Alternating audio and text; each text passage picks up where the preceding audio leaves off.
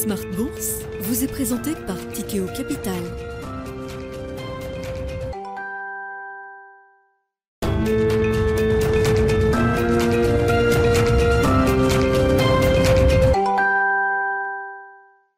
Bienvenue dans Smart Bourse, votre double dose quotidienne de marché en direct sur Bismart. Chaque jour à la mi-journée, 12h30, 13h et en fin d'après-midi, la grande édition pendant une heure en direct à partir de 17h, rediffusée à 20h sur Bismart TV.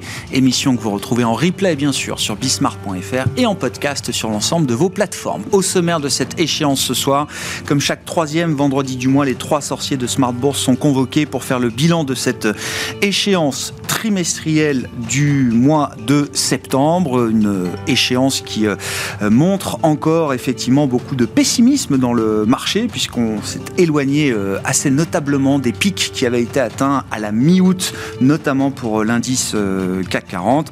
Un pessimisme qui tranche avec la parenthèse enchantée de l'été qui est bel et bien refermée désormais. Le CAC 40 clôture à peine en dessous des 6100 points. On est en baisse pour l'instant d'un peu plus de 1% avant la clôture définitive. Vous aurez le détail de cette séance dans un instant avec euh, Alix Nguyen sur le front des devises. Là aussi, les mouvements sont assez spectaculaires ces, euh, ces derniers temps et depuis plusieurs mois maintenant avec le dollar roi qui euh, continue de tout écraser sur son passage et on a vu des baisses spectaculaires accumulées sur le sterling, sur l'euro, sur le yen également, des devises majeures qui touchent des plus bas multiannuels, voire historiques historique face au roi dollar. Là aussi, c'est un marché très volatile désormais auquel on s'intéressera avec euh, nos dans quelques minutes. Et puis, euh, comme chaque euh, troisième vendredi du mois, le dernier quart d'heure de cette émission Smart Bourse est consacré à la pédagogie boursière. Rendez-vous avec le Café de la Bourse et c'est Clémence Tanguy, responsable éditorial du Café de la Bourse, qui sera avec nous avec un très beau sujet. Quel est le sens de l'investissement? Pourquoi investir a-t-il du sens aujourd'hui? Très bonne question. On y répondra à partir de 17h45 en plateau.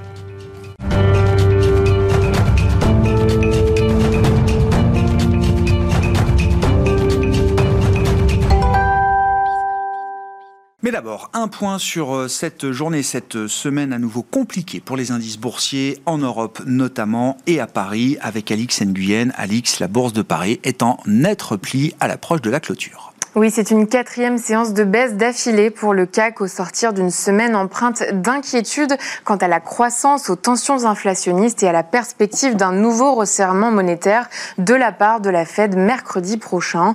On remarque aussi le poids de la volatilité des cours du pétrole sous l'effet de la réduction de la production de l'OPEP, mais aussi des incertitudes quant à la demande. Le baril de Brent progresse après le repli de 3,5% hier.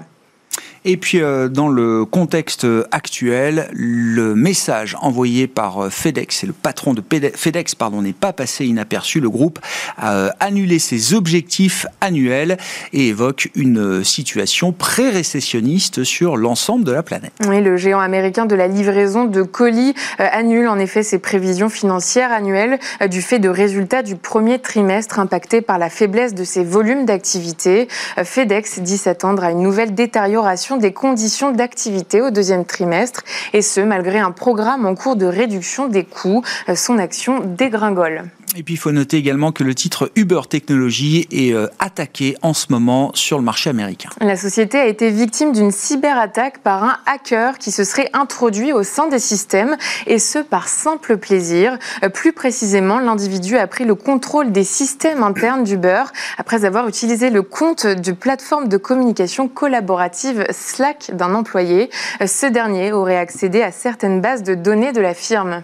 Et puis euh, sur le front de la macroéconomie, les investisseurs ont eu la confirmation d'un niveau record d'inflation en zone euro pour le mois d'août. Eurostat confirme la progression de 9,1% sur un an des prix à la consommation dans la zone euro en août et de 4,6% hors alimentation et énergie. Et puis euh, autre indicateur ce jour, la première estimation de l'indice de confiance du consommateur de l'Université du Michigan pour le mois de septembre. Il ressort en hausse d'1,3 à 59,5 en septembre contre 60 attendus. Euh, les anticipations d'inflation à un an restent quant à elles inchangées à 4,6%. Alix Nguyen, deux fois par jour avec nous en direct pour vous livrer les infos clés de marché à 12h30 et 17h dans Smart sur Bismart.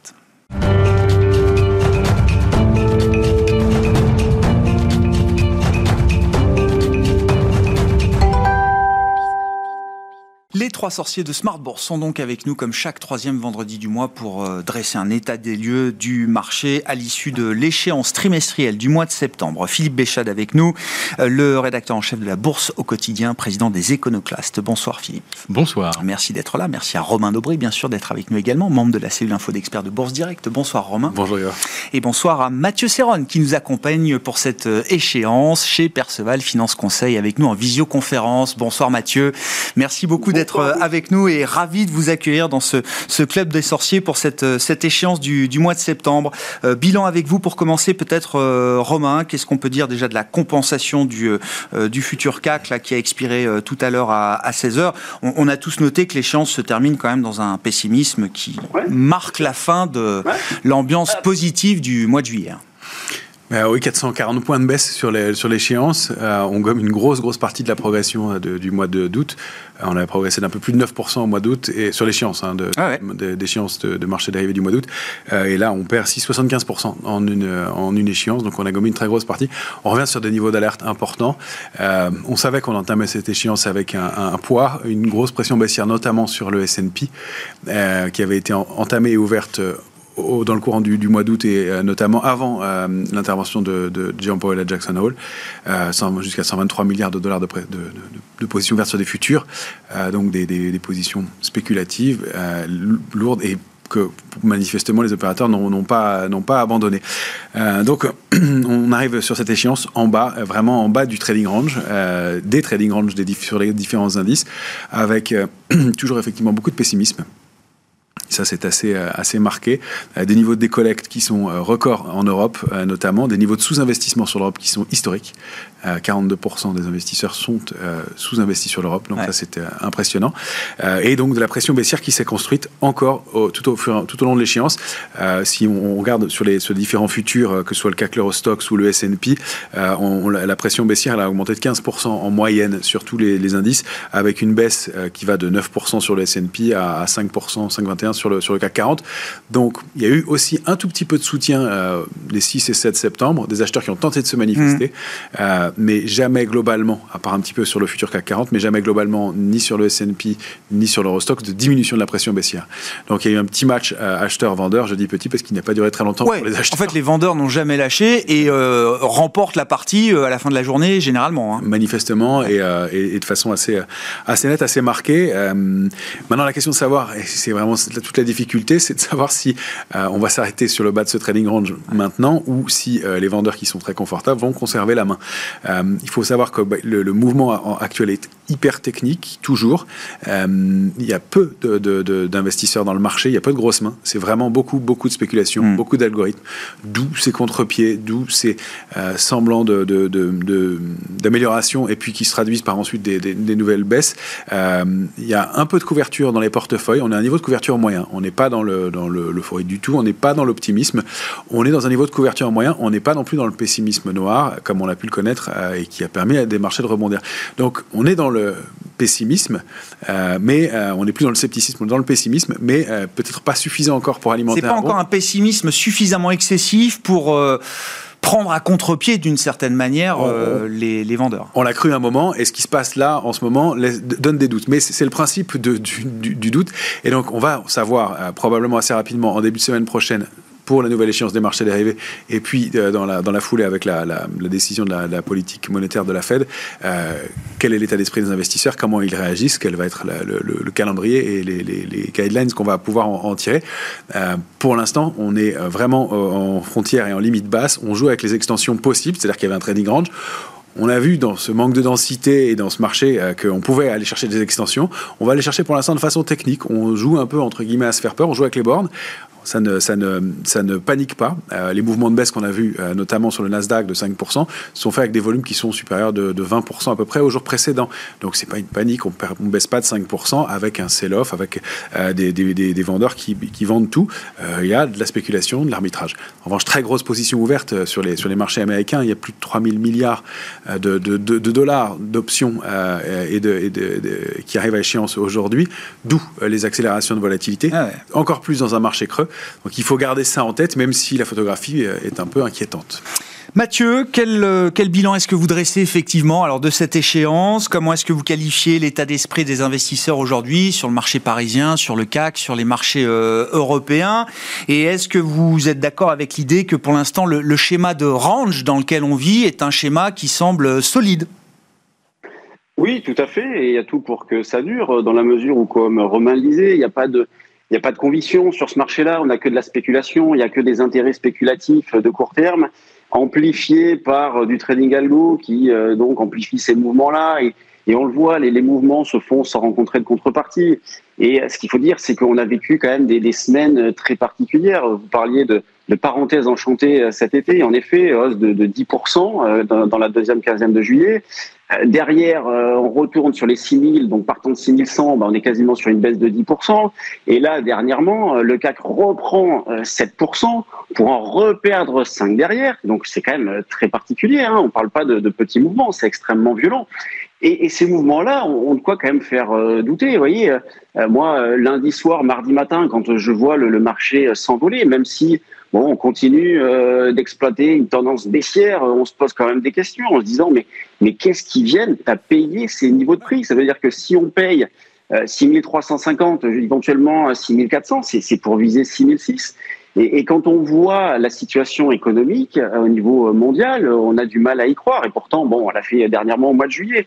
Donc, vous voyez, ces mouvements-là sont, sont, très perturbants. Quand euh, le, marché va contre, on va dire, le, bon sens, quand les prix vont contre, à l'encontre du bon sens, c'est assez perturbant pour euh, nous bah, qui, qui, cherchons à trader et à capter euh, des morceaux de mouvement.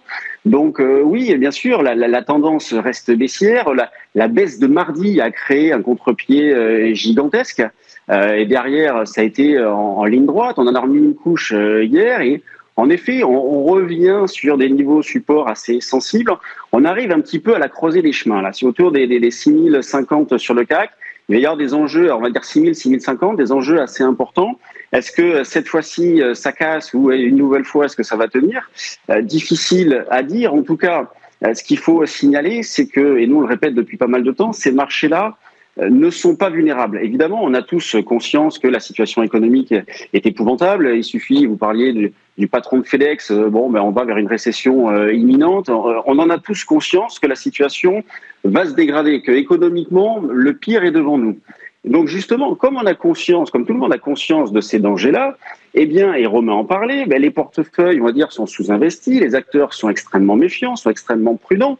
Donc, euh, on semblerait à l'abri euh, d'un risque systémique. Vous voyez, le risque systémique, c'est bon, bah, il y a un consensus très acheteur, très haussier, euh, tout le monde n'envisage qu'un seul sens, et puis finalement, le marché se met à baisser.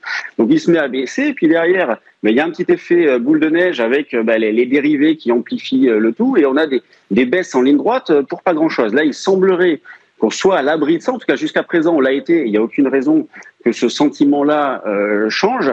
On se dirigerait, oui, vers une dérive latérale. Vous parliez de range, en effet, c'est ça. Un trading range avec avec euh, une chape de plomb au-dessus de la tête. Vous voyez, autant euh, on a des, des, facilités à imaginer ce marché euh, baisser, pas non plus énormément, mais baisser un petit peu. En tout cas, on a toujours beaucoup de difficultés à l'imaginer se reprendre d'une manière solide et durable. Or, phénomène très particulier comme on l'a eu cette semaine avec la spéculation qui devient un petit peu euh, délirante. Donc oui, il y a tout pour que cette phase-là se poursuive. Et quand on regarde la, la, volatilité, la volatilité implicite, on est autour de 22. Ça, ça montre bien ça. Vous voyez, même quand le marché montait, quand on était en haut, cette volatilité-là, elle est restée importante. Donc on, on voit que malgré les rebonds, la, la, prudence et la méfiance restent de mise, ce qui est plutôt sain pour le marché parce qu'en d'autres temps, eh bien, dès que les marchés montaient, la volatilité euh, s'écrasait, il y avait de la complaisance, derrière les, les marchés continuaient. Alors que là, il y a énormément de méfiance, ce qui est plutôt une bonne chose. Ouais, effectivement, c'est un peu la conclusion qu'on qu dressait avec vous en début de semaine, euh, Romain. L'idée que si, si, si, la logique de range euh, prévaut pendant euh, encore quelques temps, c'est peut-être le mieux qu'on puisse espérer. Et au final, ça canalise un, un, marché dans des bornes assez techniques, même si c'est compliqué à trader au quotidien, même si c'est des grands mouvements effectivement qui peuvent prendre à, à contre-pied. Euh, J'allais dire pour l'ensemble du système, c'est peut-être le, le, mieux qu'on puisse espérer euh, pour l'instant.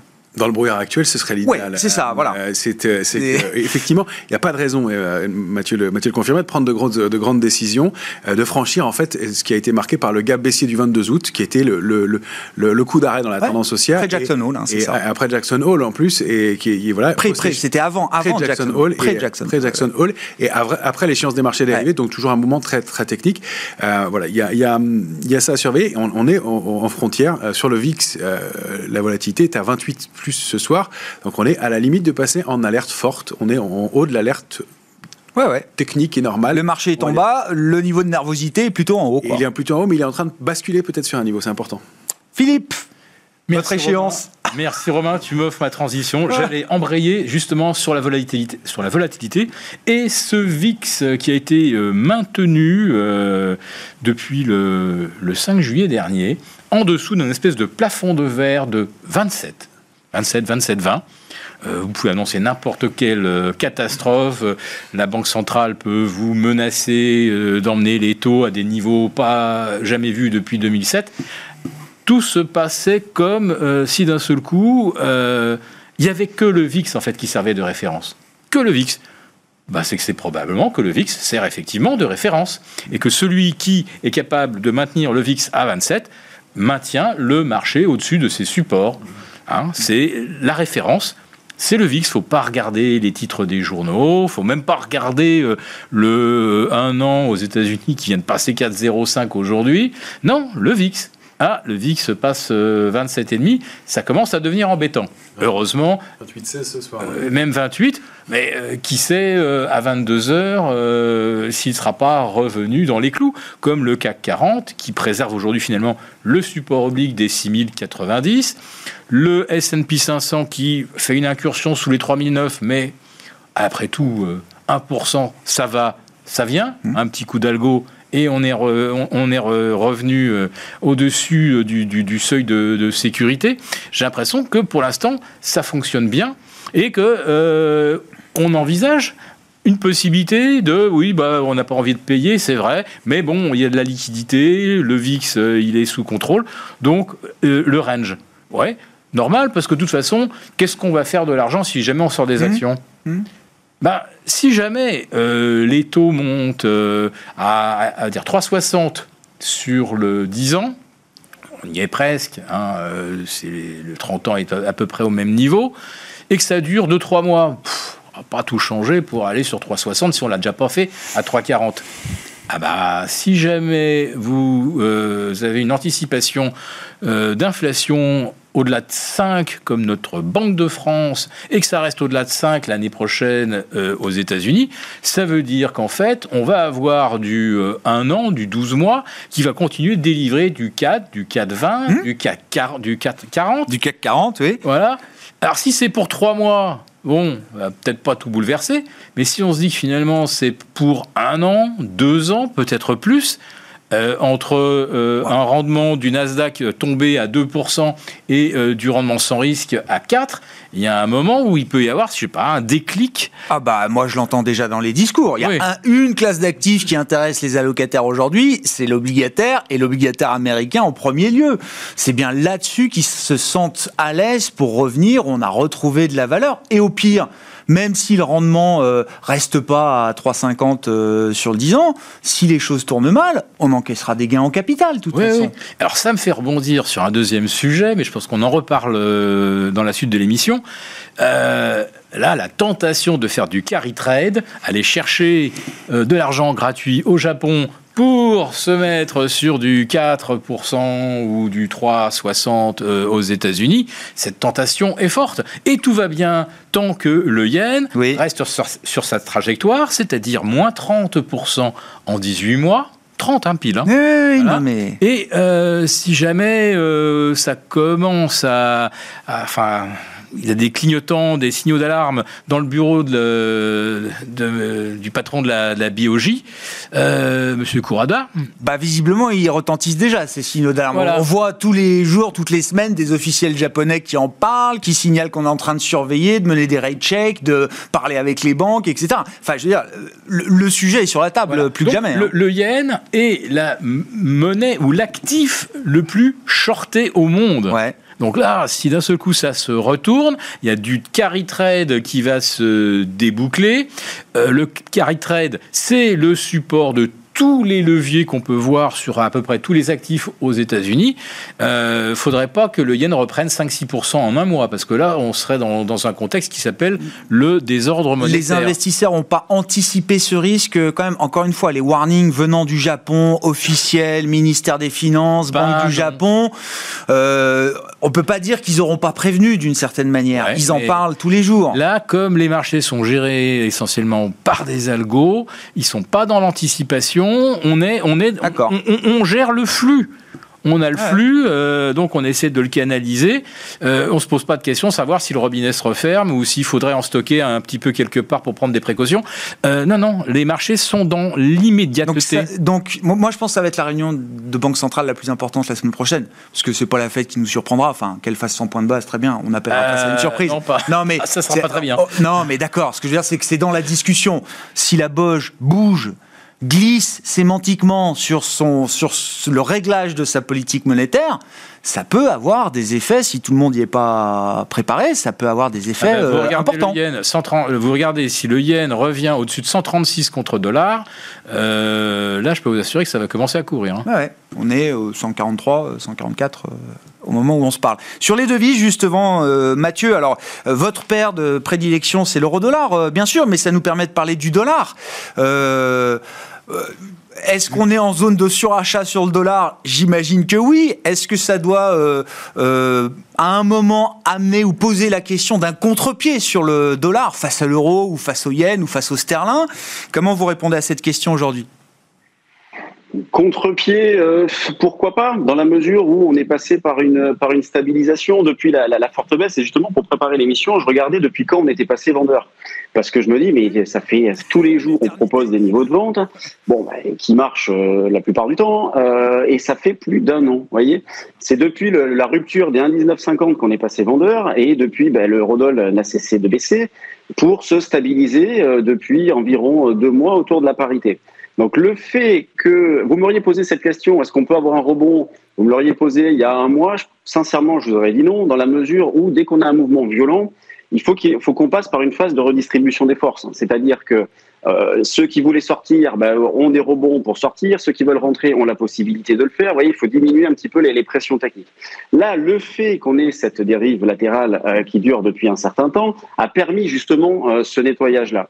Donc euh, pourquoi pas Pourquoi pas euh, jouer un rebond euh, sur l'eurodoll Mais comment le jouer? C'est ça la question. Alors ça peut être bon, ben j'achète de l'eurodoll et puis éventuellement je mets mon stop sous les derniers plus bas et puis advienne que pourra. mais sinon, une idée qui me paraît un petit peu meilleure au vu justement comme on a une stabilisation, on a une volatilité implicite qui a considérablement considérablement baissé sur l'eurodollar, c'est d'acheter des calls. Vous voyez, même des calls loin. Je vous parle pas pour faire du euh, du court terme, mais l'école à euh, six mois, euh, pourquoi pas C'est une possibilité. sinon, bah, la tendance de fond, elle, bien évidemment, elle reste baissière. Et nous, on considère que tant qu'on est sous les 1,04, on reste du mauvais côté.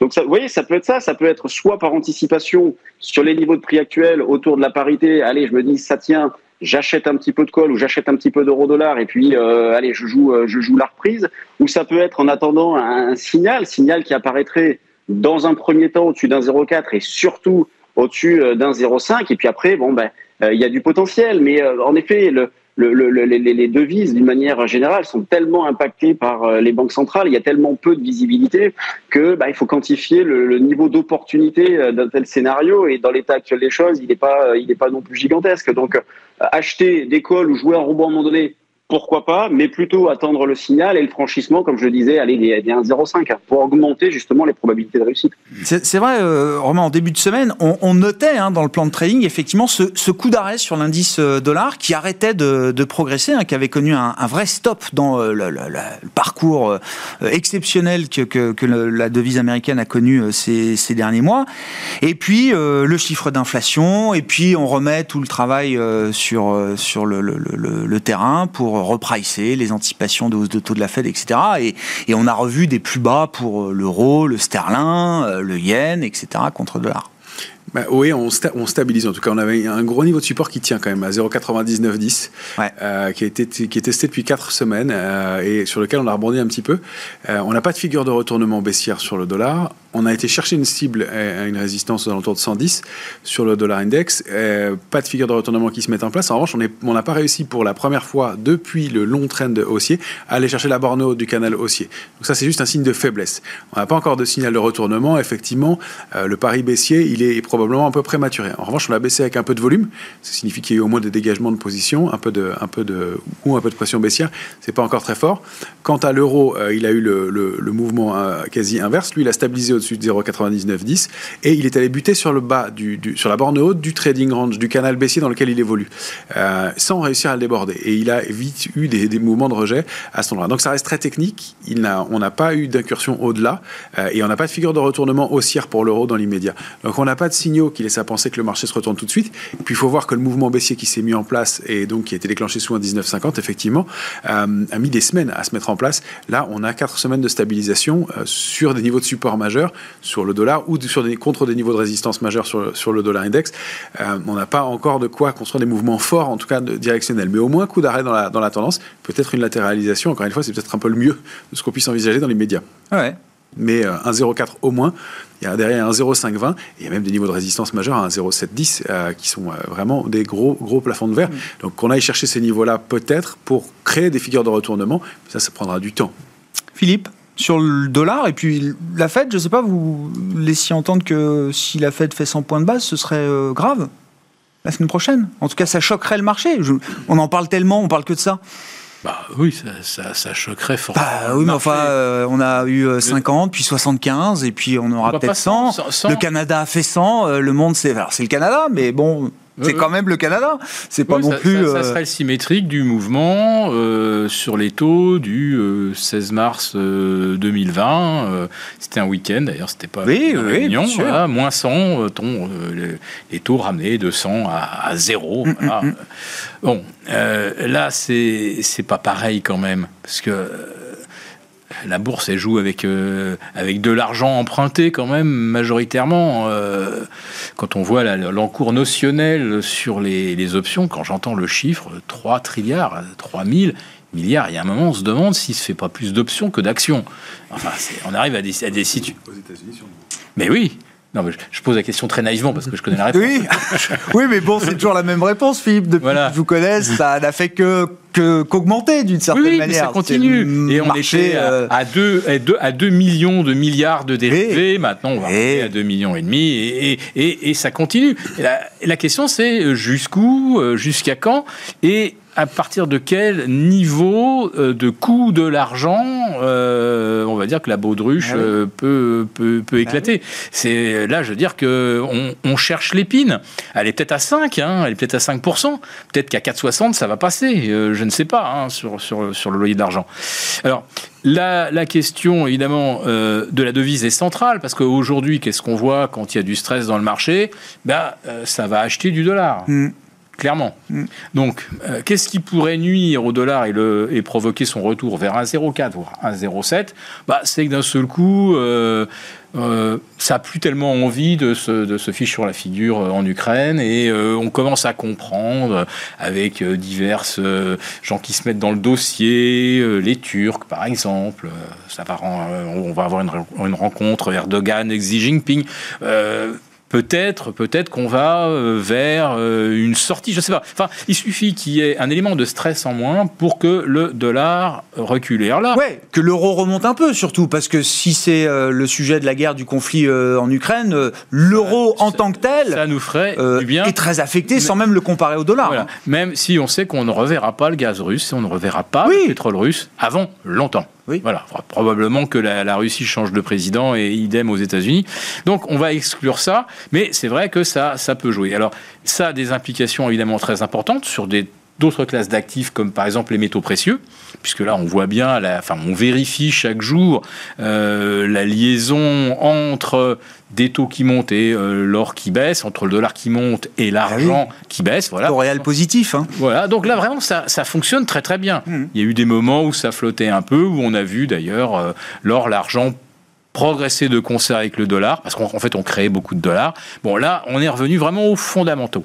Et là, euh, par exemple sur sur l'or, on flirte là depuis 48 euh, heures avec euh, bah, des, des, planchers de 2020, des planchers qu'on a testés au, début de l'été. Donc on voit que là, le dollar, ça affecte toutes les classes d'actifs et que pour l'instant, si on ne sait pas quoi faire sur les actions, il y a un moment, on se dit bah voilà, on choisit le dollar et effectivement on choisit les T-bonds américains. Voilà, donc ça, c'est ça va beaucoup dépendre effectivement du dollar et ça va encore peut-être davantage dépendre du yen et euh, parce que les carry trades sont aujourd'hui bah, un petit peu à l'image des encours sur les options. On est au maximum du maximum de cette stratégie.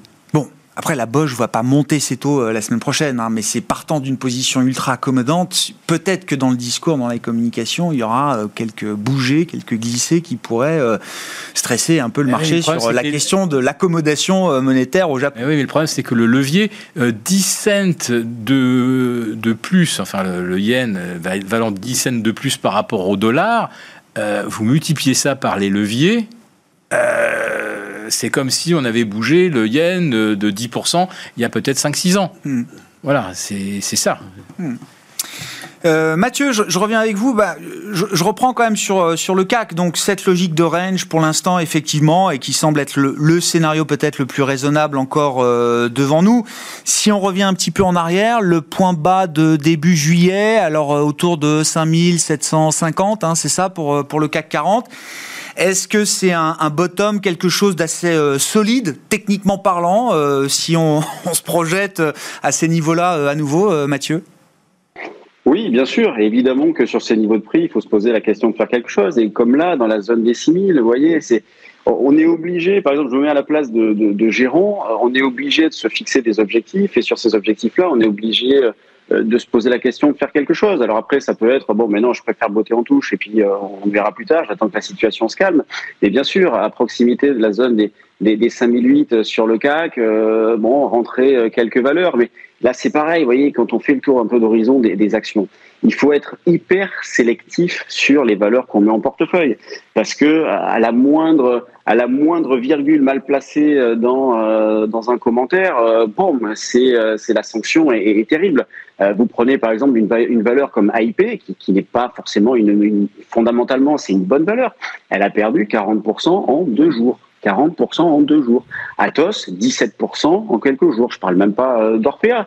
Donc vous voyez, euh, dans cette phase-là, il faut être extrêmement méfiant, prudent, euh, être sélectif. Sur les actions, il faut rentrer, je pense, des, grosses capitalisations, du, du Dassault Système vers les 33,5, 34 me semble-t-il, du Air Liquide éventuellement un petit peu. Vous voyez, on n'est pas, on est dans une phase où on n'est pas à la recherche d'une véritable performance. Vous voyez, on est là plus en mode, allez, je me défends, j'essaie de ne pas me mettre dans la galère, je mets les barbelés sur certaines positions si je peux, c'est-à-dire que je profite de rebond pour m'acheter des couvertures au cas où la situation euh, se, se, se, dégrade davantage, même si, je le répète, ce n'est pas notre scénario euh, principal. Notre scénario principal, c'est oui, dérive latérale, avec probablement un biais baissier, en tout cas un marché euh, qui va être un petit peu plus lourd. Donc une baisse qui sera probablement larvée. Et si on a une baisse larvée, on a, on a le temps d'agir. Vous voyez, ce qui est, ce qui est terrible euh, pour nous, c'est quand tout se fait avec énormément de, de vitesse, où euh, on n'a quasiment pas le temps de, de, de réagir, que euh, les dégâts sont là. Donc là, on se dirige plus vers une, vers une baisse larvée. Intervenir sur la volatilité, il y a des choses à faire, parce que justement, dans l'idée d'une dérive latérale, moi, ce que je proposais ce matin à nos clients, c'était ben, justement, comme on a une volatilité qui permet de faire des choses et qui permet d'en vendre un peu, vous pouvez monter des stratégies du style vente de straddle, vente de strangle, où vous vous encaissez du temps, vendez de la vol, vous encaissez du temps. Alors évidemment, il faut caper au cas où euh, le, le, marché euh, décale. Mais avec les volatilités que, que, nous avons euh, actuellement, on peut se constituer des, des stratégies créditistes de 300, 350 points. Vous voyez, vous mettez en place ce genre de stratégie-là vers les 6050. Bon, ben, vous êtes perdant à 6004 et vous êtes perdant à 5007. Bon, bah, si vous voulez, vous capez le tout et vous êtes tranquille, vous allez gagner euh, plus ou moins ou perdre plus ou moins selon l'échéance. Donc, il faut aller dans cette direction-là. Oui, il y a la, dimension du prix, ce qu'on mm. privilégie, hein, ce qu'on essaie de faire en vendant euh, sur des rebonds pour essayer de se racheter plus bas. Mais il y a également une chose intéressante, la dimension du temps et de la volatilité. Et justement, dans cette phase-là, il est intéressant d'aller de ce côté-là pour pas trop se mettre dans la galère, en tout cas avoir des probabilités de, réussite assez fortes. Et quand on parle de niveau un peu sensible, bah, vous avez euh, les, les, les, GAFAM, hein, qui sont sur des niveaux quand même euh, cruciaux. Vous avez Apple sur 150, c'est un niveau crucial. Alors, elle a ouvert un petit peu en dessous, là je ne sais pas trop comment elle est, mais autour de 150, on est sur un niveau important. Vous avez Microsoft et Alphabet qui sont sur des niveaux très importants aussi. Microsoft c'est 240, Alphabet c'est 100. Donc, vous voyez, ça rejoint ce que je vous disais tout à l'heure. On est un petit peu à la croisée des chemins, un petit peu partout. Est-ce que cette fois-ci, le marché va avoir euh, davantage de, de, de plomb dans l'aile où est-ce qu'une nouvelle fois il va tenir? Bah, Ça va être les, les enjeux euh, des, euh, des, prochains jours, prochaines euh, semaines. En tout cas, là, il revient déjà en arrière, puisque tout à l'heure, on a tapé les, les 6110 et on est actuellement à 6075,80. Donc, il faut continuer de rester opportuniste, mmh. d'être peu euh, investi. Vous voyez, moi, ce que je dis, si on a un investissement autour de, 50%, par exemple, sur des actions, ça me paraît déjà euh, pas mal, hein, euh, suffisant vu la période et vu le, le manque euh, de visibilité. Et il faut toujours s'attendre à ce qu'il y ait des contre-pieds violents. On aura des, des rebonds techniques par moment. On se demandera tous pourquoi, mais on va pas se poser trop de questions. Ça sera uniquement technique, avec des probabilités de revenir en arrière qui seront sur, qui seront supérieures. Donc, on s'attend toujours, voilà, à cette phase de dérive avec euh, une chape de plomb au-dessus de la tête.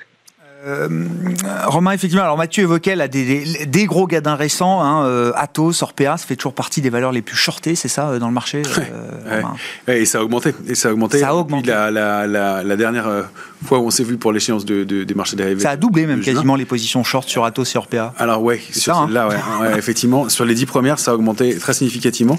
Alstom, c'était déjà plus de 16% au mois de juin, maintenant c'est plus de 20%. CGG, c'est 12 contre 10 précédemment. Atos, c'est le double. en effet, c'est 11% du capital qui est vendu maintenant. Euh, Orpea, c'est quasiment le double à 11%. Euh, voilà, donc il y, a effectivement des vendeurs. Il n'y a pas plus d'actions vendues. Euh, il y a toujours à peu près 95 actions dont le capital short déclaré a dépassé les, 5%. en revanche, toutes les premières sont toutes renforcées. Oui, c'est ça. Voilà. le, bilan le capital échangé pour shorter est de plus en plus important. Hein. Voilà. Et donc, effectivement, il n'y a pas eu vraiment de parenthèse enchantée cet été. il, y a eu un, il y a eu un moment de, de pessimisme extrême avec du cash disponibles et des résultats qui ont surpris, euh, qui ont été meilleurs que le consensus. Et donc des opérateurs qui sont rentrés dessus, de la spéculation qui en a profité, puis des shorts aussi qui se sont fait coincer. Euh, c'est surtout ça qui s'est passé cet été. Ça n'a pas été un moment de, de, bonheur, ça a été un pain trade, ce, moment de marché. Et, euh, et, donc on, on est arrivé en haut avec pas de volume, peu d'intérêt, euh, peu construit. Et euh, ce gap du 22 août a bien marqué le, coup d'arrêt dans un mouvement technique et un mouvement spéculatif. Donc oui, il y, a des, il y a des opportunités, il y a des tentations en revanche. et voilà, c'est ça. Est-ce que la logique de, de, stock picking est opportune dans le marché tel qu'il fonctionne euh, aujourd'hui C'est ce qu'il faut faire. Effectivement, ce que dit Mathieu est très juste. C'est difficile. il y a beaucoup de, purges et voilà. Il vaut mieux aller chercher des grosses capitalisations. Ce sera moins soumis effectivement à des volatilités extrêmes. iPay est un très bon exemple. il, y, y en a eu pas mal il y a Ubisoft aussi sur des annonces. Euh, il y a eu euh, Atos. On avait parlé de, euh, de World. Atos, Orpea, Ubisoft. alors Orpea, je la mets un peu à part parce que le dossier est vraiment, vraiment oui, oui, oui. plombé, mais, mais des titres sur lesquels le, le les chargeurs et les qui ont retrouvé leur cours relativement rapidement après ces périodes-là. Alors on retourne en dessous des, des niveaux d'équilibre à nouveau, la spéculation joue, mais il y a comme une forme de mini capitalisation et purge qui se met, qui se met en place, euh, c'est pas suffisant pour se dire tiens, la capitulation a enfin eu lieu sur le marché. C'est pour ça qu'on attendait des petits mouvements haussiers. Ils ont du mal à se mettre en place. Mais euh, il est clair que des eurofins scientifiques qui ont euh, retracé de près de 50%, plus de 50% de leur, leur, mouvement haussier, de Richebourg, qui était quand même une, des darlings de l'année 2020-2021, qui a progressé de plus de 400% dans cette période-là, baisse de la moitié. Il y a Trigano qui recule aussi énormément. Et elles arrivent toutes sur des niveaux de retracement de 61 à 50%.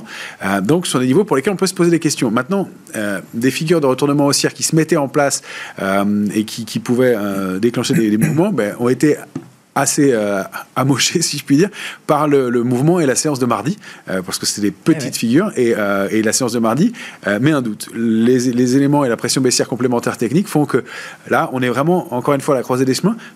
si on rompt ces niveaux-là, je suis pas sûr que la baisse soit complètement larvée parce que euh, et c'est là où c'est très difficile à mesurer. Quand euh, il y a de la couverture dans les portefeuilles relativement comme c'est le cas actuellement, mais que la position est importante, euh, eh bien on, sait qu'on a un peu de densité. Sur les options sur l'indice CAC 40, là on entame l'échéance du mois d'octobre avec le tiers du, nombre d'options ouvertes habituellement. Donc il y a des investisseurs qui sont tellement en retrait qu'ils ont moins besoin de se couvrir et donc il y a moins de il y a moins d'options ouvertes.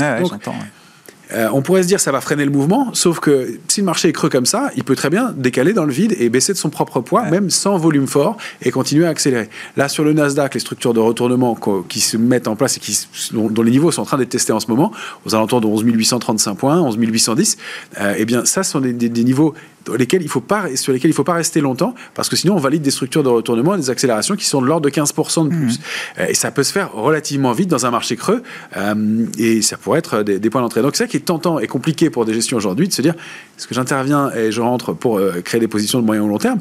Et je pense que sur, ces, quelques valeurs que, j'ai citées là, encore une fois, Eurofins, de Richebourg, Trigano, euh, c'est pas idiot euh, pour du moyen ou long terme, sauf qu'on peut rater son point d'entrée à 15 ou 20%. Ouais, bien sûr.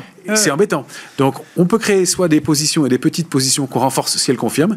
Euh, c'est ce que nous, on essaie de, proposer comme stratégie. Évidemment, la situation de, pour les options est euh, particulièrement intéressante. C'est quand même un marché qui est assez technique et avec des niveaux de risque qui sont à prendre en compte, mais c'est effectivement fait partie des mmh. stratégies qui sont euh, excellentes et dans ce marché qui fonctionnent parfaitement bien parce qu'on peut encadrer avec un biais et, et on peut l'adapter à cette configuration de marché dont on sait qu'elle est, qu'elle est un peu risquée, mais qu'elle commence à ouvrir quelques opportunités.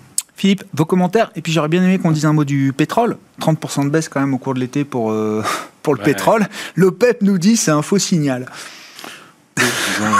Ils ont, le droit de le dire. Euh, non, mais...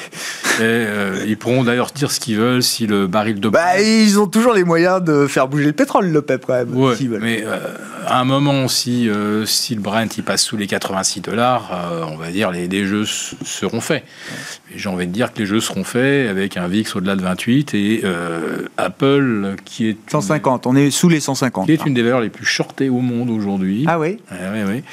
Euh, bah, euh, cette semaine, mardi, pile poil, Amazon, Microsoft, Apple, les trois titans à 2000 hmm. milliards sont tous venus tester exactement leur support. Voilà. Alors, bah maintenant on touche, on touche. Ah, c'est les bijoux de famille là quand même. Oui, oui, oui. Alors. Je voulais aussi évoquer quelque chose euh, parce que ça me paraît quand même assez significatif. On parlait euh, de la nationalisation d'Uniper en Allemagne, principal distributeur d'énergie gaz principal mmh. client de Gazprom. Donc le gouvernement avait l'air de dire c'est une euh, des options qu'on étudie. Alors là, on est passé à autre chose en 48 heures, puisque là maintenant c'est même plus une option, c'est qu'on va aussi nationaliser les autres. Oui. Alors là, quand on commence comme ça, euh, là, il faut quand même qu'on prenne conscience qu'en Allemagne, il y a un sacré changement de modèle et que 20 ah ans de croissance basée ah sur de l'énergie pas chère ah et avec des liquidités abondantes. Ah bah euh, bah, il y a une incertitude économique énorme sur l'avenir du modèle allemand tel qu'on l'a connu pendant cet âge d'or de, de, décennies. Vous voyez venir avec mes gros sabots. Je pense que s'il y a un indice aujourd'hui qu'il faut surveiller et euh, les seuils de rupture qui vont avec, c'est évidemment le DAX. Voilà, donc je dirais que ça pourrait être aussi un des précurseur de ce qui nous attend. Et si ça, si ça arrive, je pense que ça arrivera par le DAX. Aux États-Unis, ceux qui se demandent s'il y a déjà la récession, regardez l'immobilier. On est déjà à du moins 50% sur le, la plupart des, euh, des, promoteurs, des constructeurs de maisons neuves. Euh, et euh, je répète que avec des taux longs américains, des taux hypothécaires qui sont mmh. maintenant à 6%, ils étaient à 2,90 il y a, il y a même pas 18 mois. L'histoire, elle est déjà écrite, mais je dis bah, que le, marché, le marché... La réponse qu'on n'a pas, c'est est-ce que c'est une récession gérable? Qui permet de refroidir euh, tranquillement euh, la machine ou est-ce que c'est un truc euh, qui vraiment est d'une ampleur historique bah, L'ampleur historique, on en parlera peut-être dans un mois, dans deux mois. Oui, on le saura qu'après. Parce, qu'on sera, on sera dedans, on sera le nez dessus, mais tant que les choses ne se manifestent pas... Il y a du soutien quand même. Hein, dans, dans... je veux dire, il y a, même en Europe, il y a quand même beaucoup de soutien. Enfin, je veux dire, des 50 milliards tous les six mois, on peut dire que c'est pas assez, on peut dire que les prix montent quand même, etc. et que c'est pas bien. Mais à la fin de la journée, ça, ça quand même met de l'huile dans les rouages. Oui, mais ces 50 milliards, ce sont les, les impôts de demain, si vous faites. Euh, ah non, mais d'accord. Voilà. D'accord. Donc les impôts de demain, avec des taux qui ont euh, doublé, triplé. mais j'entends bien, euh, ça, bien. Ça, à mon avis, ça, ça, va être un peu compliqué. Voilà, ça sera pour moi le mot de non, non, Mais je... Je crois que, comme le disait Mathieu Romain, oui, les investisseurs ont conscience que c'est pas un long fleuve tranquille qui s'annonce devant nous. Merci beaucoup, messieurs. Merci d'avoir été euh, avec nous pour cette euh, échéance euh, trimestrielle et cet optimisme de rentrée. Non, non, mais bon, le marché est compliqué et on a fait le point avec Philippe Béchat ce soir, Romain Dobry et Mathieu Serron, qui étaient nos trois sorciers ce mois-ci. Merci à vous trois.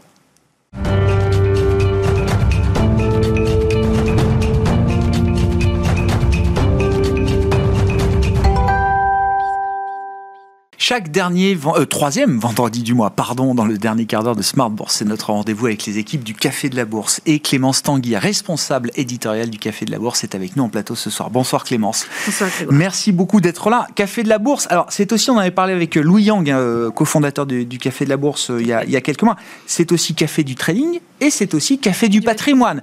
Toutes ces verticales ont été réaménagées, c'est ça, au sein de l'ensemble Café de la Bourse Tout à fait, c'est ça. Alors, euh, effectivement, il y a Café de la Bourse et puis Café du Patrimoine, Café du Trading. Ce sont deux déclinaisons. Alors, Café du Patrimoine, c'est euh, un magazine financier en ligne, comme Café de la Bourse, qui s'adresse aux investisseurs euh, particuliers, mais plutôt moyen long terme, vraiment, même vraiment très long terme pour euh, apprendre à mieux gérer euh, ses finances personnelles, euh, son patrimoine. Et donc, on aborde des sujets de placement qui vont bah, du, des plus connus aux plus confidentiels. Donc, il y a l'assurance vie, les crédits, la préparation de la retraite, la fiscalité, et puis des investissements alternatifs comme par exemple les Sofica, les investissements dans le vin, la forêt, etc., qui sont effectivement un peu moins connus du grand public. Donc, c'est vraiment un, un média en ligne, voilà, avec euh, des articles, des guides vraiment de mm. fond hein, pour euh, développer une thématique en particulier, aussi des articles d'actualité, et puis des interviews de professionnels pour euh, bah, approfondir ses connaissances et puis ensuite prendre les meilleures décisions pour ses finances personnelles d'utilité publique, j'ai envie de dire. Non, mais bien sûr que si, il faut prendre en main ses finances personnelles et, et, ça commence le plus tôt possible, euh, évidemment. Exactement. D'où cette question. Alors, je trouve que vous venez avec une superbe question, euh, Clémence, et je vous remercie de la poser et de nous apporter des éléments de réponse. Je pense notamment à toute cette euh, génération d'investisseurs qui est arrivé dans le marché à l'occasion, par exemple, de la crise pandémique. On sait qu'il y a eu un afflux de, nouveaux investisseurs, qu'il y a l'adrénaline du marché. Et puis en plus, j'allais dire, la première partie du voyage a été facile parce que le marché montait dans un seul sens. Et on arrive dans un moment où c'est beaucoup plus compliqué. Et donc j'imagine que beaucoup de ces nouveaux investisseurs se posent cette question. Pourquoi j'investis? Voilà. Pourquoi investir a du sens? Alors oui, effectivement. Alors il y a beaucoup de nouveaux investisseurs qui peuvent se poser la question. Et puis aussi, enfin, on est quand même euh, euh, dans, dans, une société où on remet beaucoup en cause l'investissement, la croissance, où euh, les écologistes prennent plutôt justement une décroissance. Or, investir, ça a du sens. Mm. Alors ça a du sens, évidemment, il y a plusieurs, plusieurs choses à aborder. C'est quand même un sujet vaste. D'abord, le premier, c'est que l'investissement dans des sociétés, qu'elles soient cotées ou non, ça va quand même permettre de valoriser un capital sur le long terme, voire le très long terme. Mm l'investissement, c'est pas le trading, c'est pas la spéculation. On investit, on choisit une entreprise, on investit dedans.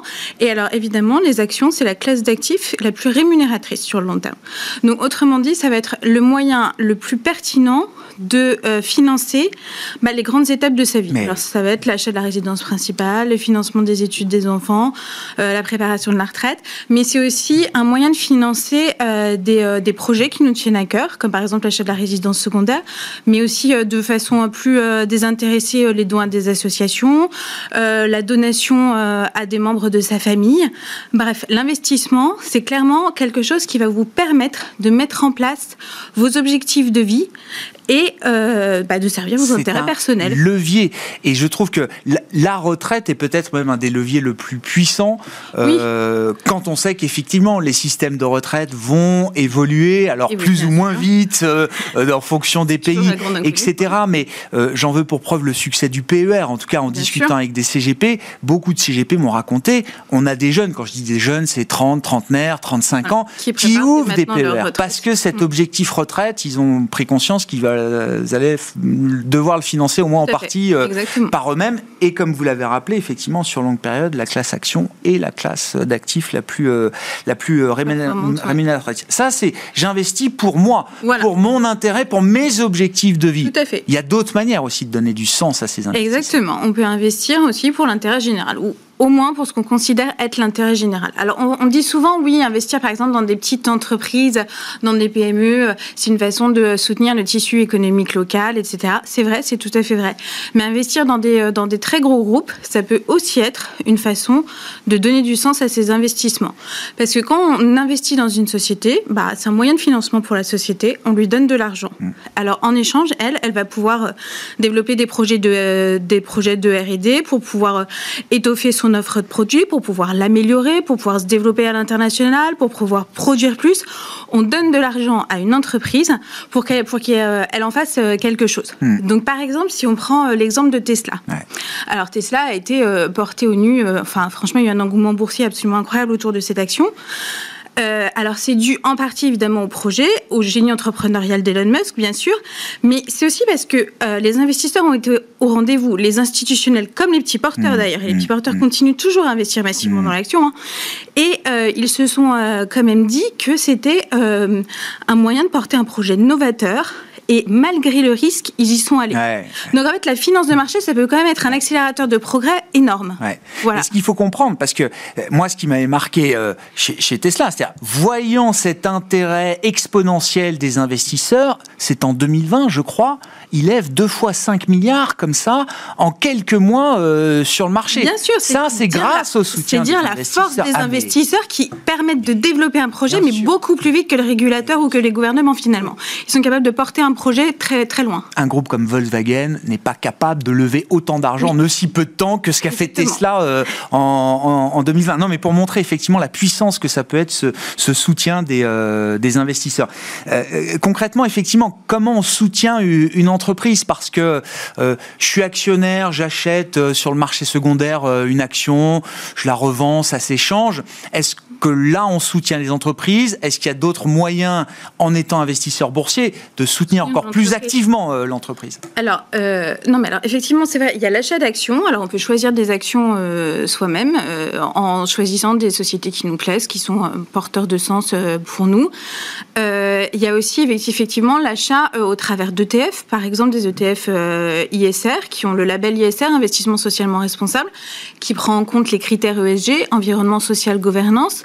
Alors, ça peut aider ça les investisseurs à pouvoir se positionner sur euh, des, investissements qui ont du sens pour eux, parce que avec, enfin, il y a quand même beaucoup de greenwashing, etc. de la part des entreprises, donc c'est parfois difficile de euh, se dire euh, oui, j'investis dans le bon groupe. Et puis il y a d'autres petits labels qui émergent hein, et qui sont intéressants aussi. Donc il y a par exemple le label Greenfin qui permet de financer, enfin, le financement d'activités de sur la transition écologique. Il y a euh, le label Finansol. Alors là, c'est à la fois des produits d'épargne solidaire et puis financement des activités euh, à caractère euh, solidaire ou environnemental. Fonds solidaire, c'est, je crois, on a, il y a 10% du, du, du, des encours du fonds qui sont destinés justement à de la solidarité des associations. Et Voilà, c'est ça. Et puis en plus, il faut quand même dire que ces, ces, ces labels sont un peu portés, puisque le gouvernement, la loi Pacte, a demandé à ce qu'il y ait des unités de compte, des contrats d'assurance vie qui soient obligatoirement, qu'on propose obligatoirement euh, des produits labels, voilà, des produits ISR au sein, des, au sein des assurances. Je pense aussi le, le, label relance, euh, voilà, qui, est, qui est, alors là pour le coup effectivement, euh, label relance, un fonds qui a le label relance, il a l'obligation de participer à un certain nombre d'augmentations de capital. Donc là, dans un soutien actif des entreprises, aux primaires, aux secondaires, etc. Donc là, on a la garantie quand même que c'est pas un soutien passif, c'est un vrai soutien exactement, actif. Exactement. Donc les, franchement, les, les, tous ces différents labels peuvent aider effectivement l'investisseur à savoir euh, à pouvoir se repérer un petit peu. Est-ce qu'en tant qu'investisseur particulier, on, on peut aider ou en tout cas participer à faire évoluer les entreprises? On peut complètement participer à faire évoluer les entreprises. Quand on est actionnaire, on, on achète une part de la société. Donc à ce titre-là, on peut aller en assemblée générale, on peut éventuellement euh, déposer des résolutions, on peut euh, voter. Et, on euh, doit voter, même pas. Dire, c'est la démocratie actionnariale. oui, il faut que ce soit aussi actif. Exactement. et on assiste à un phénomène de plus en plus important, enfin qui reste quand même très minoritaire, mais de plus en plus important, qui est le, développement des actionnaires contestataires. Donc c'est très bien vu avec la dernière assemblée générale de Total, mmh. où les actionnaires contestataires ont voté contre le, le projet climatique du groupe. Alors évidemment, c'est pas passé parce qu'ils extrêmement minoritaires. Mais on en a parlé dans les médias, ça a été relayé. Donc c'est quelque chose qui euh, tend à se développer. Et donc c'est bien pour dire que investir dans une société, ça peut aussi être le moyen de changer cette société en particulier et pour changer la société en général. Hmm. Merci beaucoup euh, Clémence. Merci euh, de nous avoir euh, apporté quelques réponses sur le, le sens qu'on peut mettre dans ces investissements. Il y a nos objectifs personnels, notre intérêt, mais il y a aussi le sens de l'intérêt général qu'on peut retrouver dans, dans l'investissement. Clémence Tanguy qui était avec nous pour ce rendez-vous pédagogique autour de l'investissement, vous l'aurez compris, responsable éditorial du Café de la Bourse. Et je rappelle les autres verticales, un café du trading, café du patrimoine, j'en oublie pas d'autres Non? Voilà, c'est déjà complet, effectivement, quand on s'intéresse au, sens large au monde de l'investissement. Merci Clémence d'avoir été avec nous euh, ce soir. Ainsi se termine cette édition.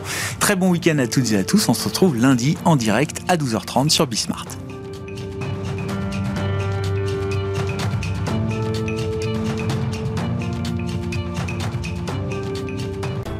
Smart Bourse vous a été présenté par Tikeo Capital.